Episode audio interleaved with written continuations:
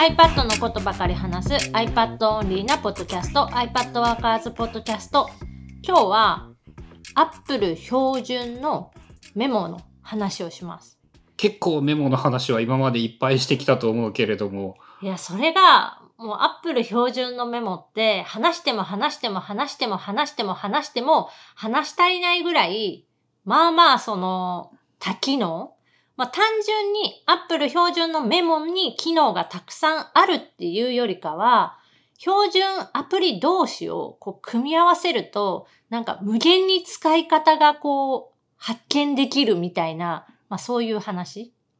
まあ、春なんかよくあれだよね。セミナーみたいなやつとかでメモ帳、標準メモの話をすると、その、ツイッターのコメントとかで、マジかそんなん知らんかったみたいに言ってくれる人は、まあ、いっぱいいるから、まあ、確かにネタ自体は無限にありそう。その単純にいろんなことができるなんかそのチェックリストができるとか、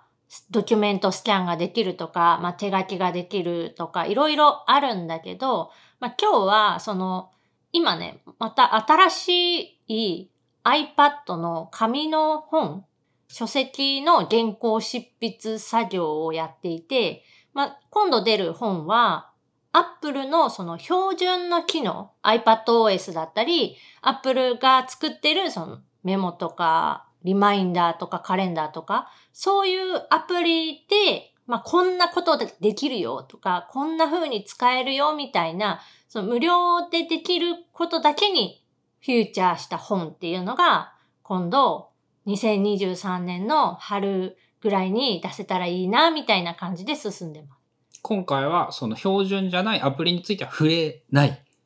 ああ、触れるところも一部あるけど、基本無料で使えるものっていう縛りがある。大変だね。それが全然大変じゃなくって、アップル標準の機能を組み合わせたら、なんか無限にアイディアが湧いてくるっていうか、全然できるなって思って。うん。なんか例えば、まあ、ちょうどその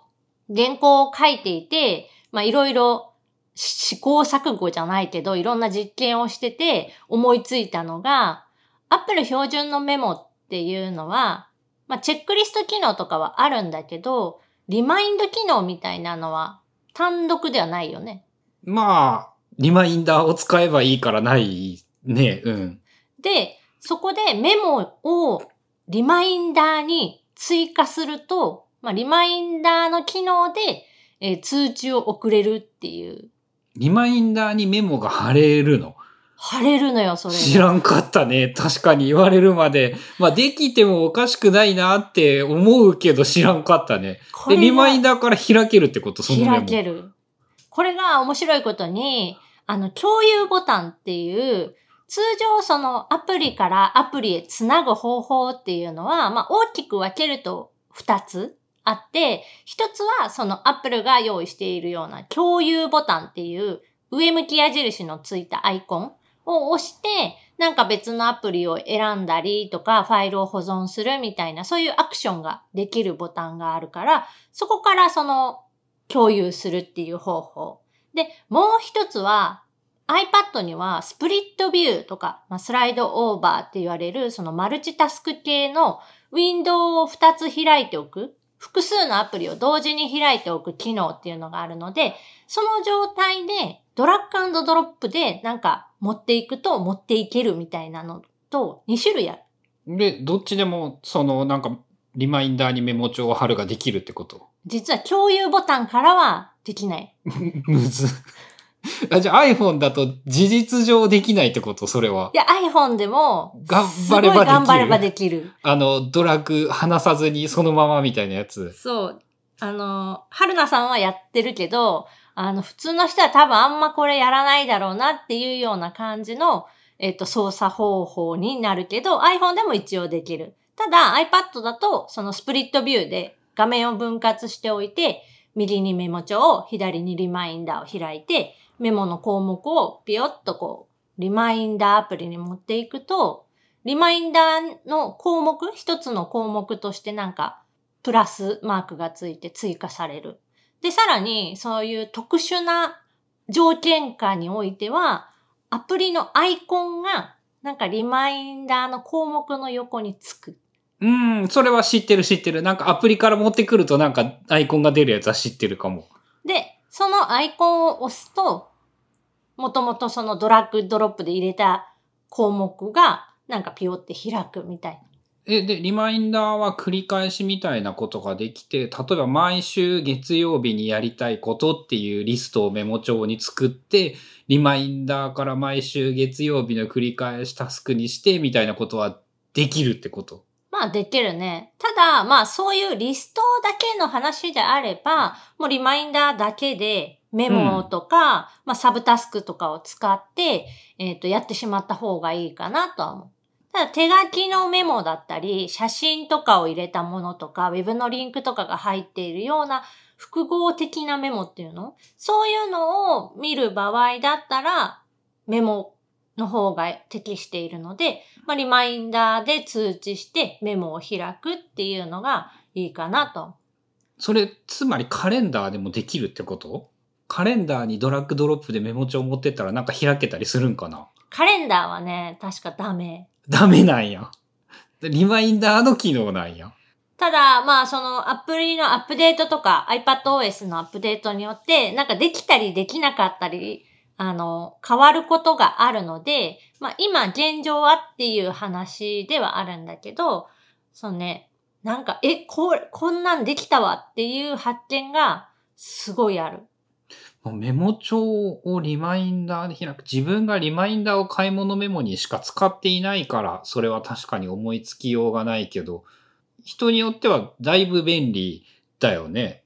あの、リマインダーとかってやっぱ書けないからね、長い文章とか項目とかを。まあ、書けるんだけど見にくいかな。うん。見返すときにすごいちっちゃい文字でなんかスクロールしないと見えないとか、そういうことになったりするので、えっ、と、まあ、ある程度文章になるなら絶対メモの方が便利かなと。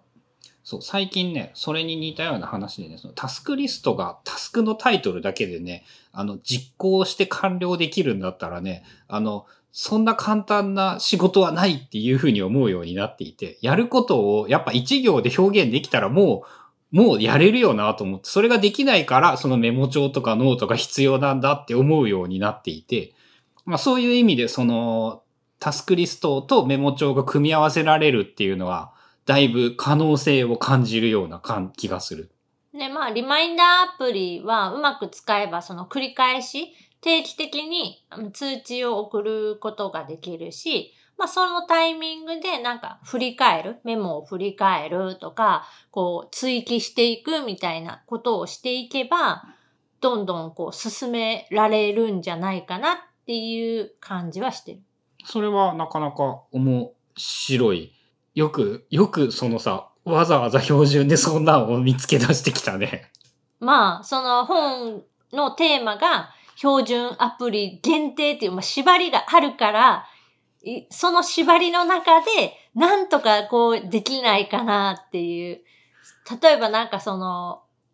忘却す、なんだったっけ？あの、忘れていく曲線。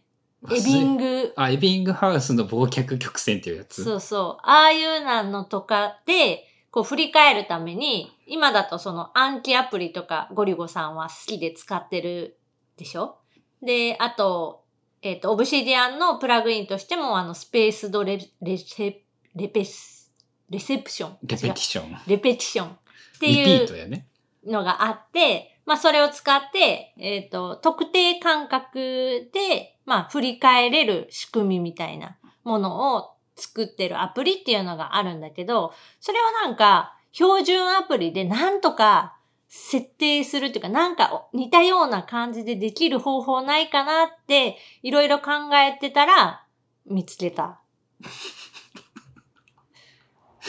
なんか、あの、すごい、すごい気がするね。